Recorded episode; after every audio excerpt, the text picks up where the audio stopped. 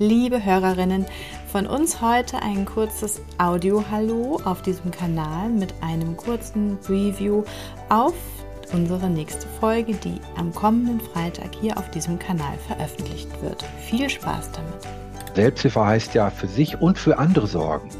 Das Spannende und deswegen wirkt der Selbsthilfe ist, dass für sich sorgen klappt am besten, wenn man es gemeinsam mit anderen macht.